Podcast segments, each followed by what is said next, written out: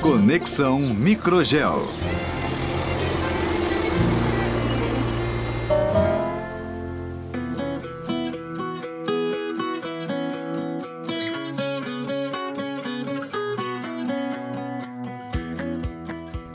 Olá, aqui é a Kroll e essa é a segunda temporada do Conexão Microgel. Sejam bem-vindos!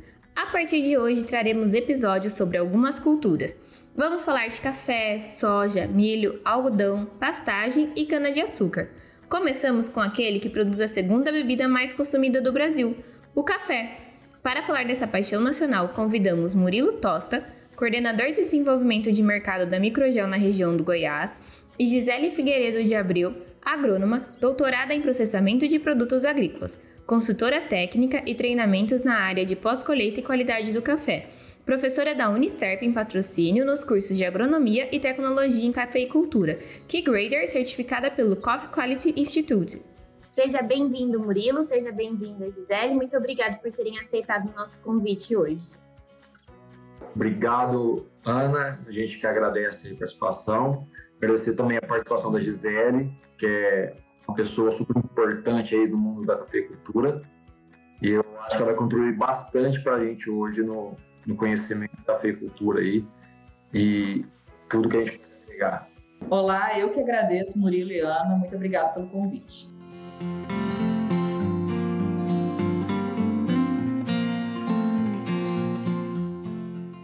Gisele, então a gente está é, querendo saber um pouco mais sobre essa cultura, né? Super importante para o Brasil, para o mundo, que é a cafeicultura. E dentro da cafeicultura, como a qualidade em si de toda a cadeia produtiva pode influenciar ah, no produto final que é que vai ser né, levado para a mesa dos brasileiros, de todo o mundo, na verdade. A produção do café, os manejos podem afetar aí produtividade, qualidade, etc. Murilo, é, Existe uma premissa com relação à qualidade do café. Quando a gente fala de qualidade do café, eu estou falando de qualidade física dos grãos crus de café e sensorial da bebida. A gente fala que lavouras bem nutridas, sadias e bem conduzidas produzem cafés de qualidade. Então, nessa frase, a gente engloba a parte de fertilidade do solo, nutrição mineral das plantas, a condução realizada por podas. Então, então é basicamente e o controle de pragas e doenças. Então é basicamente todo o pacote tecnológico para para que a lavoura é, seja bem conduzida, ela tem que estar bem nutrida, ela vai te ela vai produzir para o cafeicultor elevada quantidade de frutos e frutos sadios que vão produzir cafés de elevada qualidade muito bacana, Gisele, saber realmente que é todo a cadeia aí importante para chegar ao resultado final positivo. É, hoje em dia, é, quantos anos né, existem muitas variáveis, mas um, vamos falar, um pé de café fica plantado, vai ficar quanto tempo aí no, no solo? Em média, Murilo, é claro que a gente tem lavouras de 30, 40, 50 anos, mas em média, hoje em dia, os cafeicultores pensando em uma cafeicultura empresarial, a média de vida de 20 anos. 20 anos, ou seja, né, é um bom tempo quando a gente compara com outras culturas. Exato. Existe uma rotação muito maior às vezes. A, a minha pergunta vem exatamente, Zé, para pensar nesses manejos que existem, né, muitas vezes dentro da cafeicultura. É, uma planta está ali há 20 anos, aquele solo não está sendo revolvido. É, Possivelmente existe essa parte de compactação do solo, é, muitas vezes é, disponibilidade de nutrientes fica mais difícil, ou a própria infiltração da água devido a essa longevidade da cultura. É, esses problemas você encontra ou acha que pode impactar na qualidade da lavoura como um todo, compactação, falta de água em determinado ciclo da cultura. Como que você vê esses problemas para a cafeicultura? O solo não é somente o substrato onde o, o, a planta de café vai permanecer e crescer ali, se desenvolver, desenvolver suas raízes e estar arquitetado ali por 20 anos, por 20 anos, né? Ele é muito mais do que isso, ele engloba questões muito mais complexas, desde a física, a fertilidade do solo e a microbiologia, né?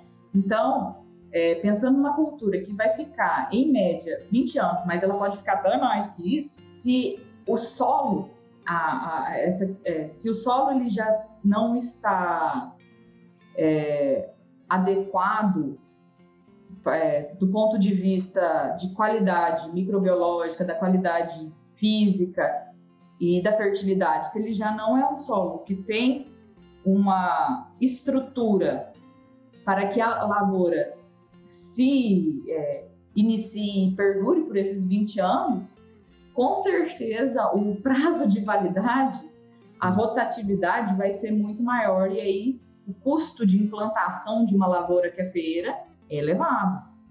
E o prazo para que ela te dê retorno não é no mesmo ano, né? E são nos anos seguintes. Então, depois de dois, três anos que a gente vai ter, três anos que a gente vai ter uma safra e aí começar a colher os frutos para ver o resultado econômico do investimento.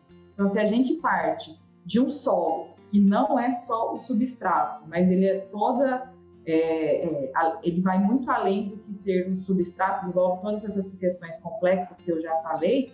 Se a gente já começa com, é, com o solo não adequado ou com algumas limitações, com certeza a longevidade vai ser reduzida e com certeza a, o sucesso na atividade cafeeira vai ser comprometido.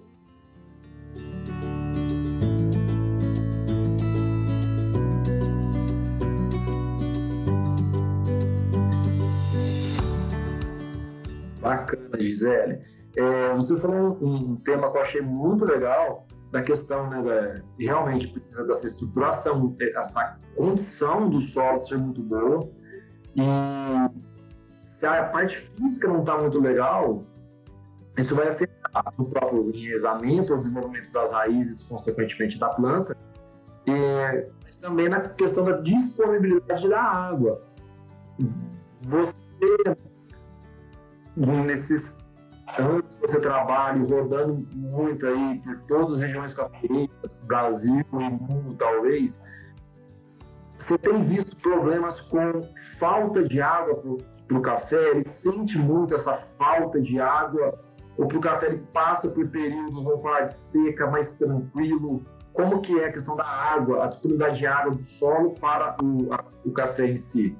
Bom, eu, eu moro na região do Cerrado Mineiro e nós aqui é, temos é, um cuidado muito grande com a água. Existem regiões como a região de Araguari, Monte Carmelo, que não tem pé de café que não seja irrigado.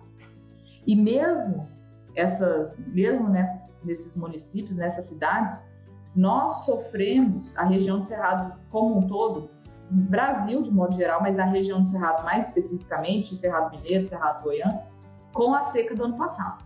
Então, os reflexos que nós estamos vendo nas lavouras deste ano foi reflexo da geada que nós tivemos, de uma chuva de pedra que foi um pouco mais localizada e, sem dúvida, da seca, um problema muito grave com a seca. E é nítido, Murilo, que a gente anda as lavouras e a gente percebe que aquelas lavouras de solo descoberto, que não tem práticas regenerativas, são lavouras que nitidamente sofreram mais com essa adversidade climática, com a falta de água, esses, esses esses veranicos, esses períodos sem água, e que a sua produção e qualidade foi comprometida, sem dúvida. Eu acho que você também pontuou esse fator muito importante que a, a gente sempre tenta levar da biotecnologia que a microbiologia propõe. Você citou os fatores que ocorreram aí, né? A geada, chuva de pedra e, consequentemente, a falta de água. Isso acaba sendo uma realidade né, de algumas regiões, dos produtores de algumas culturas, não só café, entre outras. É, uma lavoura afetada né, por esses três patamares aí, muitas vezes fica mais suscetível a doenças, ou um menor desempenho através da, da vamos dizer, das condições de manejo normal. É, talvez uma nutrição ou uma disponibilidade de melhor no solo, é, são de sanidade da planta melhor. Você acredita que a planta é capaz de passar por esses, é, vamos falar, esses problemas que você citou, Gisele, de ar, de pedra, melhor, ou seja, no estresse ambiental, a planta, se tiver uma condição melhor de sanidade, até de alimentação, falando dos nutrientes, ela consegue enfrentar melhor esses problemas? Sem dúvida. Tanto que existem doenças como a cercóspora que são relacionadas com a nutrição, com a deficiência de alguns nutrientes, né? É, então, uma planta equilibrada, nutrida é, adequadamente, ela é capaz de resistir a qualquer adversidade, a qualquer estresse do meio, com mais vigor do que plantas que estão com algum desequilíbrio nutricional. Né? Então, elas vão resistir muito mais a doenças, adversidades climáticas e qualquer intempéries, injúrias que elas possam sofrer. Então, por isso que é fundamental a, a essa questão da fertilidade do solo e a nutrição correta das plantas.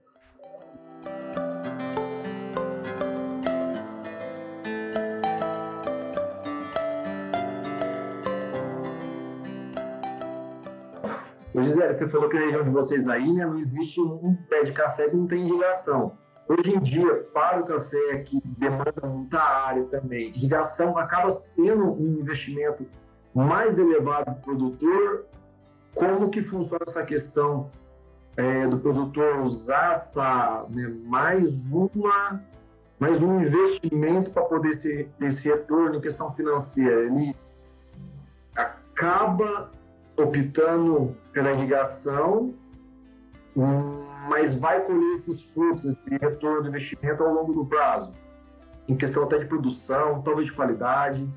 Existem, existem regiões que não há viabilidade técnica de investir na cafeicultura se não irrigada.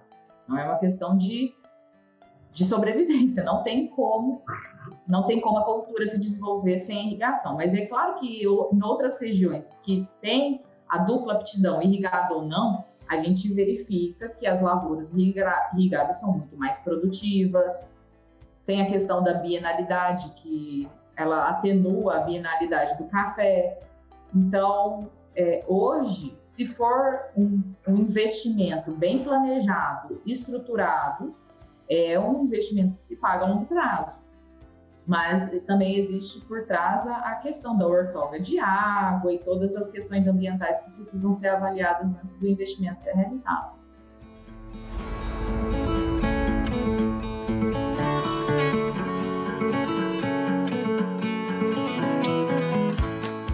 Legal, Gisele. Achei importante você falar é, do, da cafeicultura e a relação que ela tem com a água em si, né? essa importância que a água pode trazer para a produção, para a qualidade, para as áreas de, de atuação, visando realmente essa disponibilidade que o solo vai oferecer né, para o café e, e como é, essa importância da água e disponibilidade para a planta vai ser diretamente relacionado com a produtividade, a qualidade e com o melhor retorno para o produtor. É, você também falou, Gisele, um pouquinho sobre a parte da cercóspora, né, que é uma doença que pode muitas vezes ser é, reduzida com a parte da nutrição mais equilibrada. A gente fala um pouquinho da parte nutricional do café, você considera assim para a cafeicultura de forma geral, os principais nutrientes, entre eles nitrogênio, fósforo, entre outros, que, que poderia a gente sempre citar de importância para o café? Murilo, eu não gosto de citar, assim, quando eu falo em nutrição de café, eu sempre penso na palavra de ordem, na minha opinião, é equilíbrio. É uhum. claro que existem os nutrientes requeridos em maior quantidade pela cultura e em menor quantidade, mas todos eles são extremamente importantes para que a cultura produza e produza com qualidade. Então, mesmo os nutrientes exigidos em menor quantidade, eles têm que estar disponíveis para a planta, porque senão a limitação da produção e da qualidade vai ser é, minada por estes nutrientes. Então, para mim, a palavra de ordem é equilíbrio nutricional e não muitas vezes estar preocupado com um ou outro nutriente que é mais importante. Quando a gente fala de qualidade, a gente tem uma preocupação muito grande com potássio e um medo muito grande do cloreto, mas a gente tem que entender que tudo tem que estar disponível na hora certa em equilíbrio, nem em excesso, nem em falta. Porque o excesso e a falta vai trazer desequilíbrio e, consequentemente, é, reflexos na produção e, e, e, e, na capacidade, no vigor da planta, na capacidade de é, resistir a adversidades.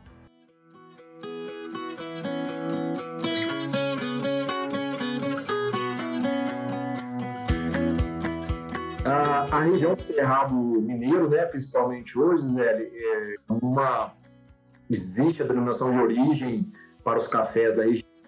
É uma região super importante, famosa inclusive mundialmente, e tem é, buscado e tem sendo, né, um direcionamento da visão de muitos, muitas empresas mundiais, muitos selos de qualidade, certificação. Como que você enxerga a questão da sustentabilidade, de usar menos produtos é, químicos até um ponto que se consiga, é, a questão do selo de certificações, o que, que é, uma região de tão importância como é o Cerrado, né, a denominação de origem do Cerrado Mineiro para a cafeicultura, como que, que, você vê assim, a importância da questão de certificação, produtos mais sustentáveis, é, é, utilização de, de, outras fontes de nutrição, de é, é, evitar né, usar tantos produtos que nem sempre são aceitos mundialmente?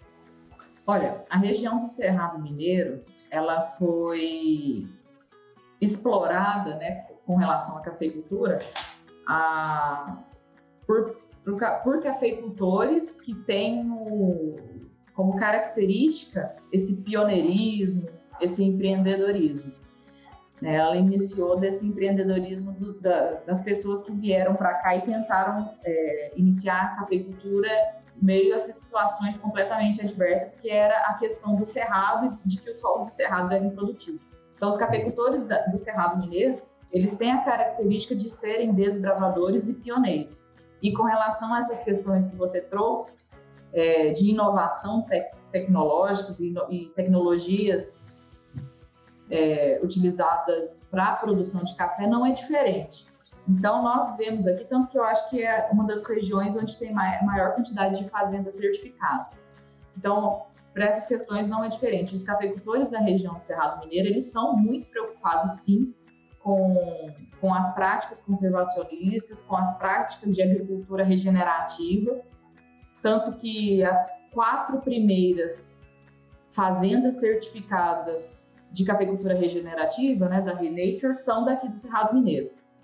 E então o cafeicultor é preocupado até com essas questões de, é, é, de conservação, de agricultura conservacionista, porque ele tem noção da sustentabilidade dessa atividade. Ele tem noção que se ele não se preocupar hoje, é, futuramente os seus sucessores, não herdeiros, mas os seus sucessores vão ter reflexos negativos e talvez seja até chegue até um ponto de não ter mais viabilidade atividade. Então, eu percebo que aqui os cafeicultores, que são bastante empresariais, eles têm essa preocupação em utilizar as práticas conservacionistas e regenerativas por essas questões de sustentabilidade, sim.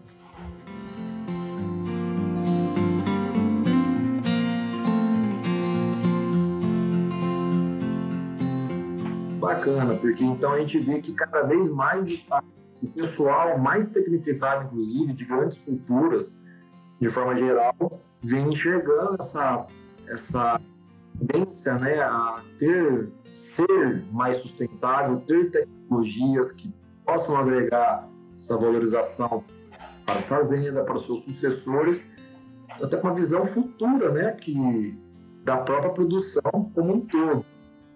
É, buscando um pouquinho o lado da qualidade em si mesmo, né, Gisele? Você é grader, é, degusta vários cafés, tem um contato com vários produtores, tipos de cafés diferentes.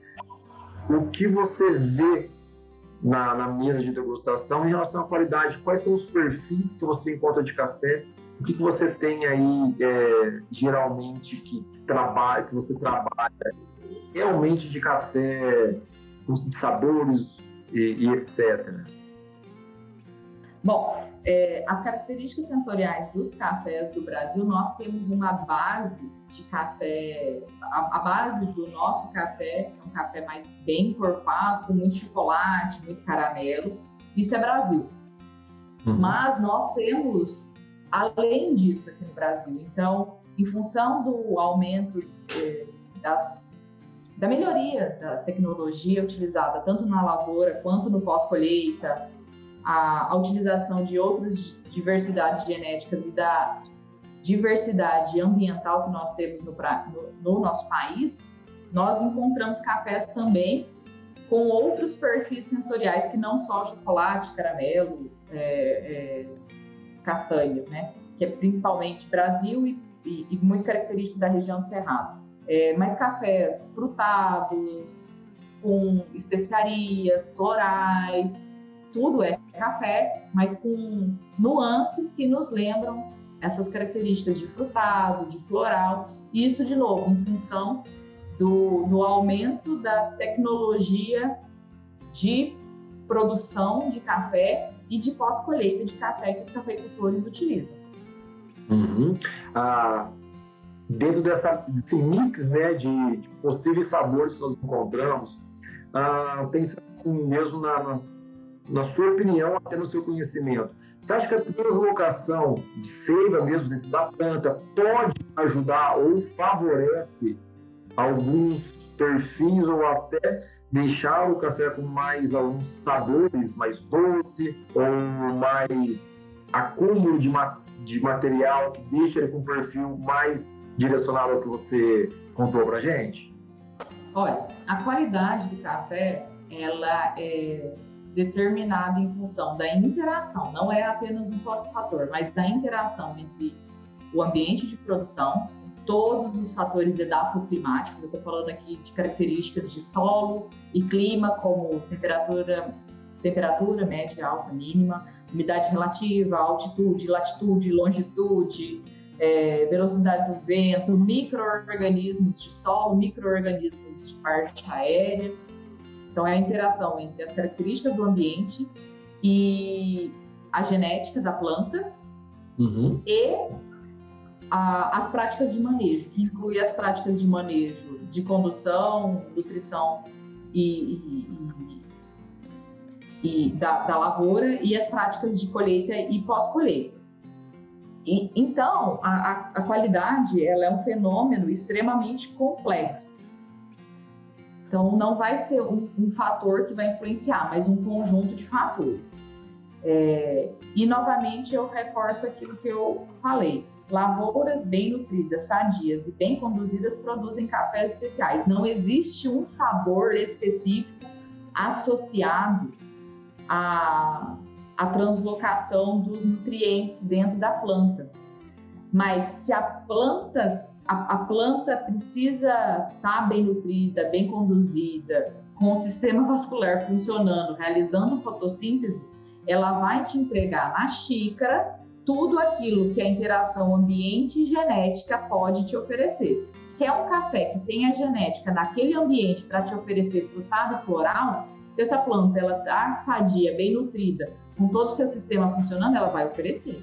Agora, se ela estiver debilitada, com algum problema de nutrição, fertilidade, com, com alguma ruptura física na translocação de fotossimilados ou de seiva, seiva bruta ou seiva elaborada, aí isso vai ter reflexo sim na xícara. Não em um sabor ou não, vai ter redução é, da qualidade, mas não um sabor atrelado a isso.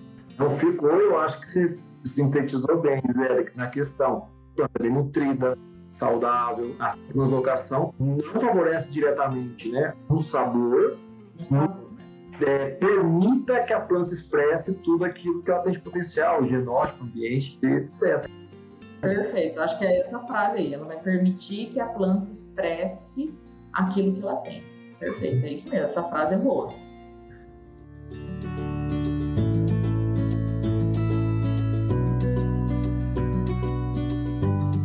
Os finalmente, é, existe essa tendência, a gente tem acompanhado e visto muitas questões de fermentações de café. Ah, poderia ser mais um podcast, talvez, só sobre esse tema, mas a gente falava de maneira bem mais Antigamente, a gente tinha fermentação de café como um lado negativo. Não, a fermentação é ruim para o café. Hoje em dia, busca-se a fermentação para alterar algumas características do, do café. O que, que, é, o que, que é de diferente daquela fermentação que era negativa e ruim para uma fermentação que a gente busca hoje que pode melhorar ou alterar alguma característica sensorial do café é, em, em, questão de, de, processamento mesmo, mas o que, que mudou da fermentação negativa para a fermentação positiva hoje? Na verdade, ah, talvez o que tenha mais mudado seja o nosso conhecimento sobre o que realmente é o que é fermentação do café. Porque, na verdade, todo o café que está na lavoura, e ele está a partir do estágio de cereja, que tem açúcar, né, substrato para fermentação, todo café é fermentado.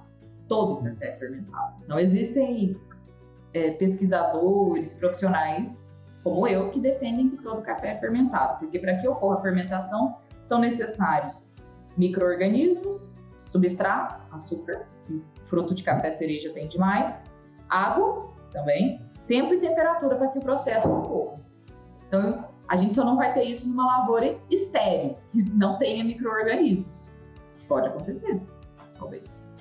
É, então, praticamente todo o café ele é fermentado. O que acontece é que há muitos anos atrás, é, e, e, e, fermentação não é uma prática recente, ela é, ela é, realizada há mais de 200 anos atrás, existem relatos de 1700 a fermentação ser realizada no café com o objetivo de degomar o café, de tirar a mucilagem, fazer o café despolpado, né? É, então a gente já utiliza a fermentação com outros objetivos com o objetivo de agregar sabores ao café, algo novo, recente, e que surgiram de pequenos erros também, como qualquer produto fermentado, vinho, é, queijos, é, cerveja. O, a, a, é, houve, esqueceu-se aquele produto, né? O suco de uva, as uvas e o café, esqueceu-se ali por um período de tempo e os micro-organismos agiram e transformou aquele produto que tinha um sabor em outro e no, num produto com outras características sensoriais. Então, há alguns anos atrás, quando se falava em café fermentado, pensava somente naquele café com sabor excessivo de vinagre e fruta podre. Mas a gente sabe hoje que, primeiro, então, conhecimento, que todo café é fermentado se você tem micro-organismos ao redor do, nos frutos, né, nos frutos. É, e com higiene e cuidado no processo, é possível fazer uma fermentação que não fique apenas com aquele sabor excessivo, intenso, desagradável de vinagre, mas traga e, e fruta podre, mas traga sabores que não seriam revelados sem uma fermentação um pouco mais intensiva, né? Sabores de frutado, às vezes mais melaço, outras características, talvez floral, que depende da, depende da composição química que já está depositada na semente no fruto também. Então, a fermentação com esse viés de agregar novos sabores. Então, a fermentação já é algo antigo, mas hoje, com conhecimento, a gente tem um outro olhar para a fermentação para agregar mais sabores, mais complexidade ao café. Um medo que eu vejo que alguns produtores têm, né? A fermentação sempre me dá aquele, né? Pode me gerar uma toxina no café. Quando a gente fala um pouquinho das fermentações controladas, que a gente insere né, uma cepa, algum produto é, para se fazer a fermentação, é, por que, que a inserção desse grupo de micro-organismos vai evitar, de certa forma, com que a fermentação negativa ocorra? Por que, que não vai dar aquela, vamos dizer, aquela fermentação indesejada? Uh, alguns micro-organismos inibem o crescimento de outros. Então, quando a partir do momento que a gente inocula micro-organismos, a gente evita que micro-organismos maléficos possam é, se desenvolver e levar a fermentação para um lado negativo, que não é algo desejado.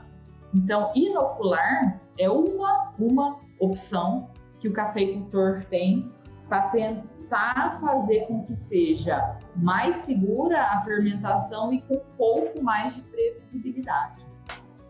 Não, maravilha então, Gisele. Quer dizer, então, se eu colocar alguns grupos de micro-organismos, vamos dizer, eles vão entrar em equilíbrio ou até vai cada um ter sua função ali e isso nos permite né, ter um meio controle para que a fermentação ocorra numa direção que a gente queira, né?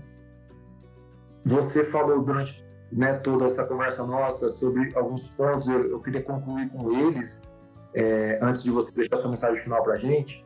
Eu acho que o, o, o, segredo de tudo, né, não só da cafeicultura, mas vai de dentro para a gente, dentro do equilíbrio, vai nos permitir a produção de qualidade e esse equilíbrio a gente sempre vai estar atrelado a uma planta, uma lavoura bem nutrida, bem conduzida, que tudo isso vai fazer com que essa planta, a lavoura, tenha sistema, né, de tudo é, vascular ideal, para que a planta tenha é, uma saúde, né, uma sanidade para combater a, tudo aquilo maléfico que, que o ambiente pode proporcionar e esse conjunto, esse equilíbrio faz com que a, a, produção, no caso, seja de qualidade. É, eu acho que você sintetizou bem o que, que pode ter em relação à qualidade né, na cafeicultura, em relação à qualidade do solo, sal, é, solo saudável, condições de solo ideais, o que causa esses problemas dentro de falta de água, problemas ambientais como é, geada, chuva de pedra. E deixar aqui, então, o, o meu mais sincero obrigado para você, porque eu sei da profissional gabaritada que você é e ocupada por ter tirado esse tempinho para conversar com a gente. E eu vou deixar aberto para você deixar uma mensagem final aqui para a gente encerrar essa conversa nossa. Eu que agradeço o convite, viu, Murilo? É um prazer estar falando mais de café, uma cultura tão apaixonante que eu respiro café desde quando eu nasci. Então, para mim é uma honra estar podendo falar com vocês e que fique a mensagem para quem estiver ouvindo esse, esse podcast para beber cafés de excelente qualidade e aqueles cafeicultores a mensagem de que se vocês estão na linha do equilíbrio, do equilíbrio é, em todos os, os, aspectos que isso possa trazer de, de, é, de reflexo para a cafeicultura, se vocês estão no caminho do equilíbrio, com certeza vocês vão ter boas produtividades e qualidade, pensando em sustentabilidade e, claro, com a gestão financeira, né?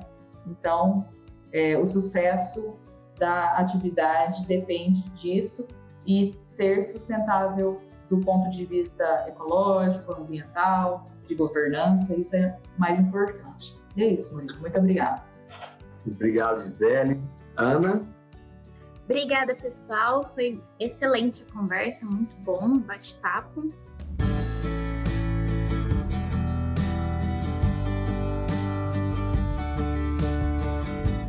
Gostaria de agradecer mais uma vez a Gisele e o Murilo. Foi uma excelente conversa sobre essa bebida tão querida não só pelos brasileiros, mas em todo o mundo. E se você quer saber mais sobre resultados de microgel no café ou sobre o microgel, acesse nossas redes sociais, arroba Microgel Biotecnologia. A Microgel é uma empresa 100% brasileira, pioneira no manejo do microbioma do solo e com mais de 20 anos de mercado. Obrigada e até a próxima!